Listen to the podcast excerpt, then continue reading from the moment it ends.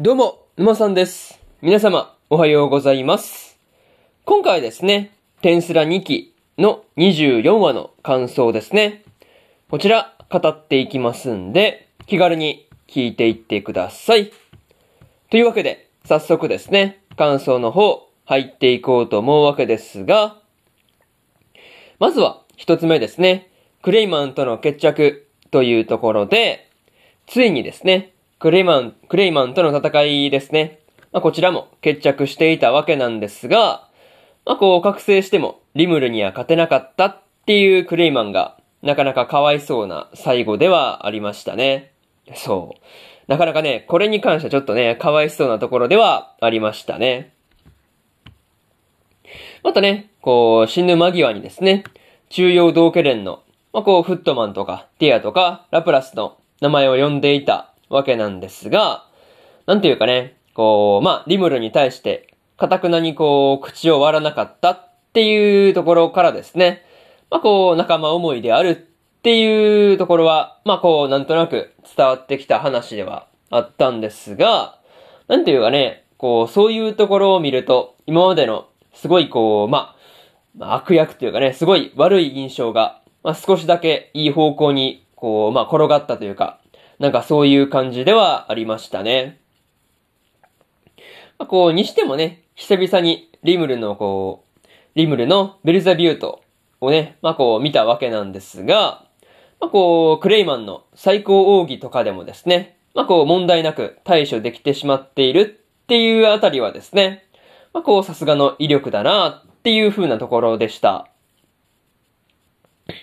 またね、こう、クレイマンはですね、魂ごと、まあ、こう、まあ、吸収されて消滅してしまったわけではあるんですが、まあ、こう、肉体だけじゃなくてですね、魂まで消滅させられてしまうっていうところからですね、まあ、こう、クレイマンに対してのリムルの容赦のなさというかね、なんかそういうところが伝わってくるところではありましたね。そういうところで、まず、一つ目の感想である、クレイマンとの決着というところ終わっておきます。でですね、次、二つ目の感想に入っていくんですが、魔王の座を降りるというところで、フレイとカリオンがですね、魔王の座を降りてミリムの配下になるっていうことがね、まあこう決定していたわけなんですが、まあこう、まあ途中からね、もう勝手にしろっっていう風にミリムがですね、すごいこう、ま投げやりになってしまっているところがですね、まこう、見ていて面白かったなっていうところでした。まこう、ま、そんな二人ともですね、覚醒したクレイマンにはね、勝てなかっただろうからっていう風に潔く魔王の座を降りたりとかね、まこうミリムに負けたから素直に、まこうミリムの軍門に下るっていう風に言って、まあこう、まあそんなこうあっさり魔王の座を降りられるっていうところが、いや普通にすごいですよね。そう。なかなかそうあっさり降りれるもんじゃないと思うんで、まああっさり、まあこう降りてしまう二人はすごいなっていう話になるんですよね。またね、こうカリオンがミリムにですね、ユーラザニアを消し飛ばしたことについてね、まあこう詰め寄っていたわけなんですが、まあこうその時の二人のやりとりには、二人のやりとりにはついつい笑ってしまったなっていうところでした。まあにしてもね、こうクレイマンが死ぬ間際にですね、まあ呼んでいた魔王カザリームがですね、まあレオンによって殺されていたっていうところね、まあこう魔王絡みの話で結構意外なところではあったんですが、まあ正直どんな殺し方をしたんだろうっていうところは気になったところではありますね。そういうところで、二つ目の感想である魔王の座を降りるというところ終わっておきます。でですね、次、三つ目の感想に入っていくんですが、新たな呼び名をというところで、リムルがですね、まあ、こう、8人になった魔王の新しい呼び名を考えることに、まあ、なっていたわけなんですが、まあ、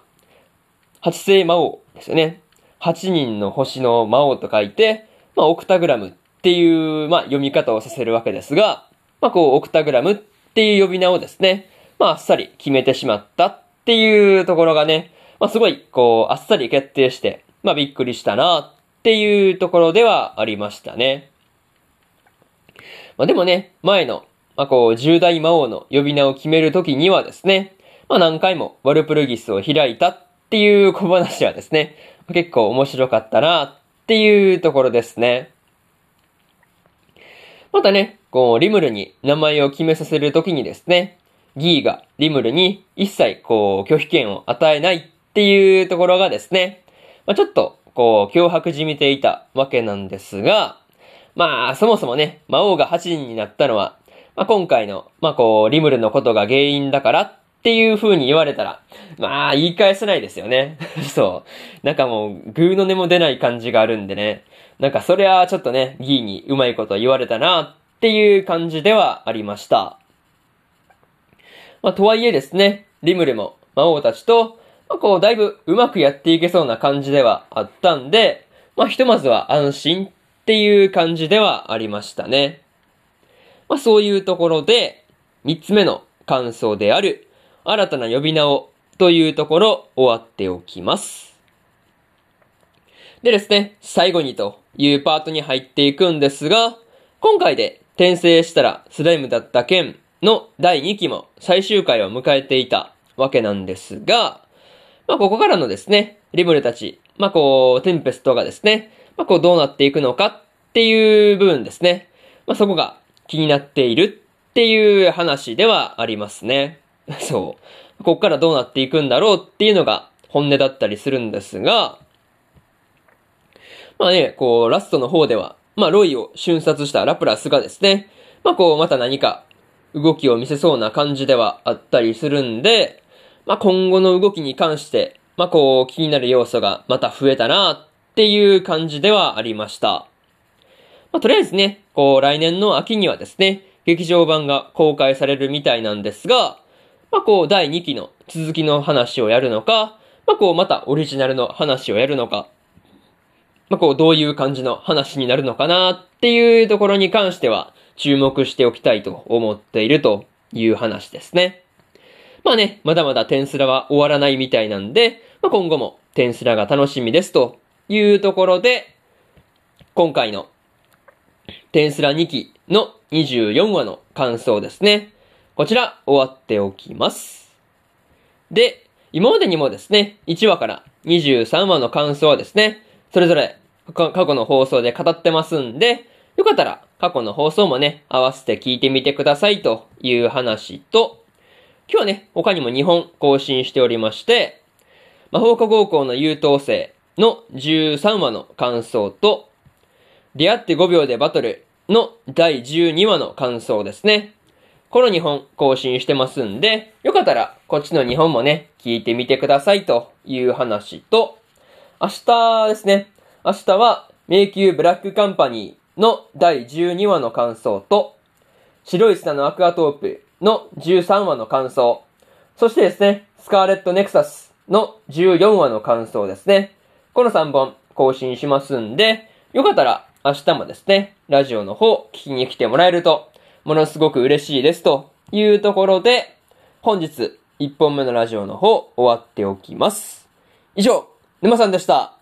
それでは次回の放送でお会いしましょう。それじゃあまたねバイバイ